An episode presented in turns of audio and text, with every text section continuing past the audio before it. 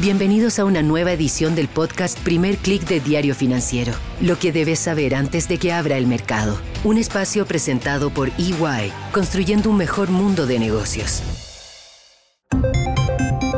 Muy buenos días, soy Marcela Vélez y desde Londres comento con ustedes las noticias que deben saber para comenzar el día. Bienvenidos a Primer Click de Diario Financiero. Buenos días, es lunes 19 de junio, espero que hayan tenido un buen fin de semana. Yo les cuento que hoy tenemos una sesión especial en los mercados. Wall Street está cerrado por feriado. Se celebra el Día de la Liberación, el fin de la esclavitud. Es un feriado federal reciente, así que no tendremos a Estados Unidos en línea y eso está afectando un poco también la sesión en Europa.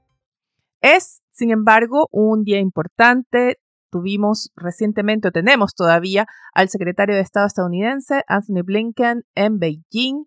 Se reunió con el presidente chino, Xi Jinping, y hay declaraciones de buenas intenciones después del encuentro.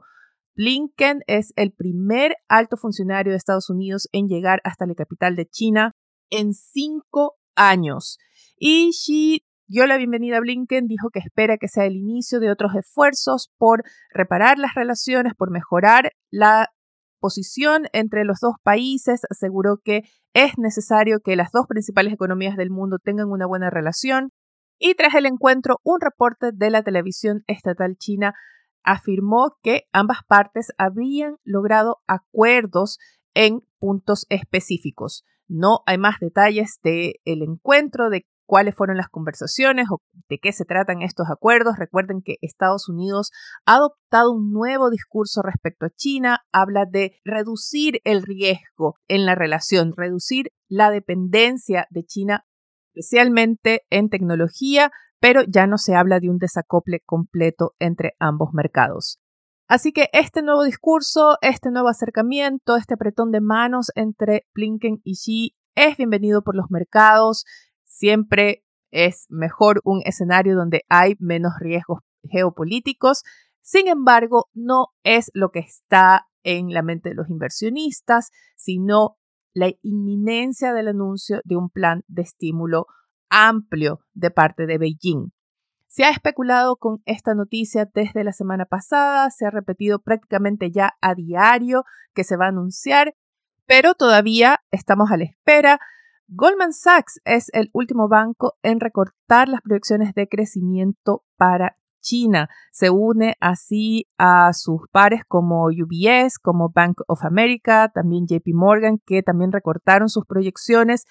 Goldman Sachs recorta el o el crecimiento del PIB esperado para China este año de 6% a 5,4%. La proyección del banco todavía está en el rango optimista y organismos internacionales ubican sí todavía en 5% la expansión. Otros analistas ponen en duda este 5%. En todo caso, las cifras de desaceleración que hemos visto podrían hacer que finalmente el régimen de Xi Jinping anuncie un plan de estímulo para al menos lograr ese rango de 5% que es la meta oficial. A pesar de la promesa o la posibilidad de estímulo, los mercados se preocupan más por la desaceleración, también por la posibilidad de más alzas de tasas de interés. Lo estamos viendo esta mañana en los índices. Tenemos una sesión a la baja para las materias primas. Vemos el petróleo perder en torno a 0,6%. También vemos el cobre operando con una caída ligera, pero caída de 0,1% en Londres, al igual que otros metales industriales. Vemos también una sesión a la baja en las acciones. La semana pasada las acciones globales llegaron a su mayor nivel en 14 meses, pero parece que el impulso ha comenzado a disminuir aparentemente hay algo de toma de ganancias. También hay dudas respecto a cuál será el camino de los bancos centrales y si todavía hay ajuste monetario por venir, cuánto pueden resistir las acciones a esas nuevas alzas de tasas.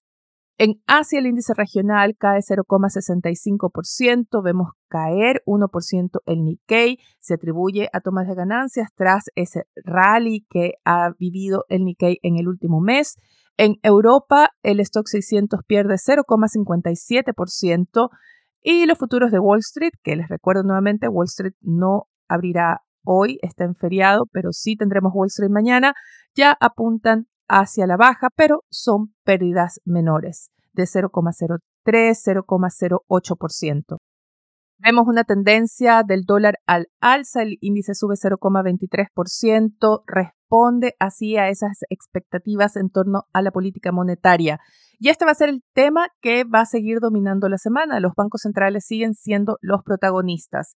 Hoy tenemos en agenda el Banco Central de Chile. El consenso del mercado apunta a que mantendrá la tasa en 11,25%. Sin embargo, ya hemos escuchado voces incluyendo desde el gobierno, que aseguran que no se trata de presiones ni de una intervención, sugiriendo que ya existen las condiciones para una baja en las tasas de interés. Otros analistas han advertido del riesgo de que el Banco Central chileno demore demasiado en concretar una primera baja de interés que podría afectar a la economía hacia 2024. La decisión se publica a las 6 de la tarde, hora de Chile. Veremos si el Banco Central mantiene o reduce la tasa. Muy importante también para mañana, se espera una nueva decisión del Banco Central de China, se espera que recorte otra tasa de interés, sería parte de esta política de estímulo que parece estar llegando a cuenta gotas. Miércoles y jueves serán los días principales para los bancos centrales. El jueves tendremos la decisión del Banco de Inglaterra, pero antes, el miércoles tendremos a Jerome Powell en el Congreso estadounidense. El presidente de la Fed cumplirá con dos días de comparecencia ante el Congreso. Eh, su comparecencia semianual comparece ante una comisión del Senado y también frente a una comisión de la Cámara de Representantes. Así que tendremos más detalles, más declaraciones acerca de cómo está viendo la Reserva Federal el camino hacia adelante. Recuerden que hablábamos de esa hawkish pause, si es que acaso se trata de eso, de una pausa y cuántas alzas de tasas podrían venir. Quiero comentar con ustedes la portada de Diario Financiero que destaca entre sus titulares una entrevista con el presidente de la CPC de BioBio, este gremio regional empresarial, y él advierte que mientras no haya seguridad contra la violencia y el terrorismo, no va a haber reinversión. Tuvimos reportes de graves atentados durante el fin de semana. El gobierno está analizando extender el estado de excepción en el sur, también hacia los ríos. Y este aumento de la violencia coincide también con la mala percepción que tiene la población al manejo que ha hecho el gobierno en la crisis de salud por los virus respiratorios.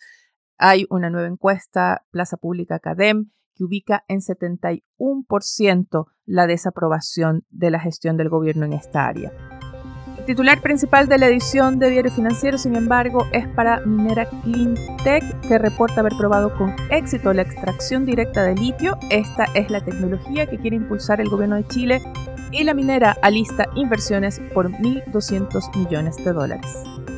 Con esto me despido por ahora. Los invito a que me escriban a través de mi cuenta de correo mveles.df.cl o a través de mi cuenta de Twitter arroba Marcela También los invito a que sigan las noticias del día visitando nuestro sitio web df.cl y las noticias de negocios de Latinoamérica en nuestro portal dfsud.com.